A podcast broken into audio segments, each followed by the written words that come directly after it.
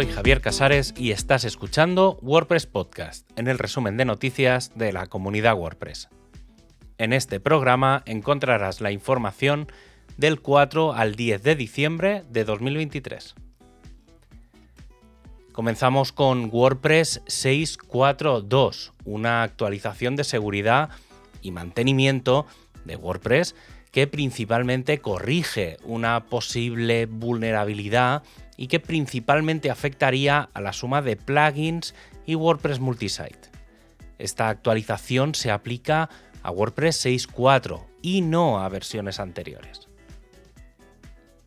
Y sobre el lanzamiento de WordPress 6.4 ya tenemos el resumen en la retrospectiva que destaca sugerencias para futuras versiones como mantener la lista de deseos de la comunidad, formar equipos de lanzamiento durante el ciclo anterior para una mejor coordinación y realizar publicaciones de blog para cada nueva característica o cambio importante. También se propone añadir lanzamientos menores entre los mayores, enfocar igualmente en corregir errores antiguos y en nuevas características y dedicar sesiones en el core para probar lanzamientos. Los participantes expresaron que seguir el ciclo de desarrollo como nuevos contribuyentes es desafiante. Se planean programas de mentoría de contribuyentes de WordPress para coincidir con lanzamientos mayores, proporcionando documentación y apoyo. El ciclo de desarrollo más corto se sintió apresurado para el desarrollo y prueba de características, por lo que se propone una hoja de ruta extendida para 2024. Y de cara al futuro, Gutenberg 17.2 ya ha aterrizado y lo hace con algunas funcionalidades interesantes como la posibilidad de arrastrar todo un bloque o plantilla en la cabecera o pie del documento o una mejora en la aparición de la barra de herramientas en el modo sin distracción. Y atención a los correos electrónicos, porque como ya ha pasado siempre en el mundo informático, cuando una herramienta se hace popular, comienzan las ciberestafas.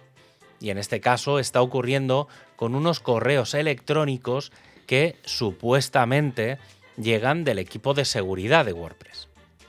Recuerda que todos los mensajes que se envían han de estar en correos firmados digitalmente y que encontrarás todos los mensajes en los blogs de los equipos WordPress. Aunque sin duda alguna el anuncio más interesante es la hoja de ruta de WordPress 6.5, con el lanzamiento previsto para el 26 de marzo de 2024. ¿Qué vamos a poder esperar de esta nueva versión? Pues la lista no es corta.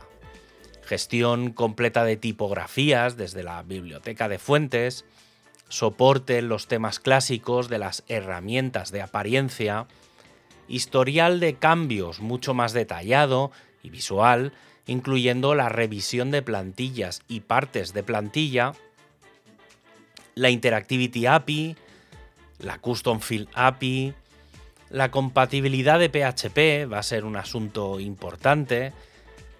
Y el rollback para plugins y temas van a ayudar que en caso de errores en las actualizaciones.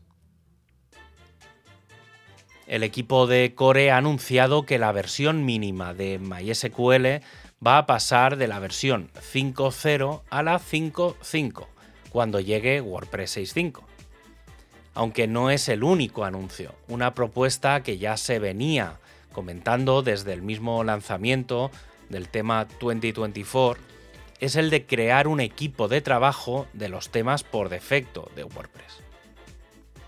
Y es que mantener todos los temas desde el 2010 hasta el 2024 requiere de mucho tiempo, mucha dedicación y de mucha compatibilidad para que funcione con todas las versiones de WordPress y es que hay más de 400 tickets relacionados con los temas, con pequeñas o grandes mejoras que no se pueden llevar a cabo por la dedicación a avanzar el, propio desarrollo de WordPress. En el blog de desarrolladores se ha publicado un tutorial en el que se explica cómo crear un tema de bloques desde cero, tal y como se hacía con underscores para los temas clásicos. Y es que el plugin Create Block Theme parte de la misma base, aunque de que se va actualizando con frecuencia para incluir las nuevas funcionalidades de WordPress y Gutenberg. Gracias a esto, y sin conocimientos de código, puedes clonar un tema, añadir estilos, reescribir los estilos globales o crear un tema hijo o un tema vacío. El equipo de diseño ha presentado algunas propuestas como la mejora del arrastrado de imágenes al editor. Esto ya era posible, pero ahora permite que se arrastre a una parte concreta de un bloque, pudiendo añadir imágenes dentro de la cabecera a modo de icono, por ejemplo. Otro de los cambios está en los lightbox que podrían permitir pie de foto. La mejora de los iconos sociales, la simplificación del menú de navegación y migas de pan, o establecer un único tamaño de botones en la barra de herramientas. Un cambio que ya se estaba trabajando es el listado de datos, por ejemplo, el listado de entradas, páginas o media, que se trabaja en modo parrilla y no lista, haciendo foco en el elemento visual destacado. El equipo de Meta ha anunciado la posibilidad de activar la previsualización de plugins desde el panel avanzado y el uso del fichero blueprint.json. El equipo de formación ha anunciado el inicio del uso de YouTube como proveedor de vídeos y no el de WordPress TV, aunque los vídeos estarán en ambas plataformas. Esto hará que los vídeos se incrusten directamente desde YouTube, lo que permitirá una mejor accesibilidad al vídeo, subtítulos automáticos, mejores datos de analítica y, posiblemente, una mayor visibilidad de los cursos de formación. Parece que finalmente BuddyPress lanzará su versión 12 el 11 de diciembre, una semana después de lo previsto para acabar con algunos detalles relacionados con la compatibilidad con 2024 y con un bug detectado en el sistema de actividad. Y ya está abierta la llamada a ponentes de la WordCamp Europe 2024, con charlas largas de 45 minutos, charlas flash de 10 minutos o talleres de una hora y sobre prácticamente cualquier tema, cualquier persona puede aplicar y tiene tiempo hasta final de 2023, porque el 31 de diciembre se acaba el plazo.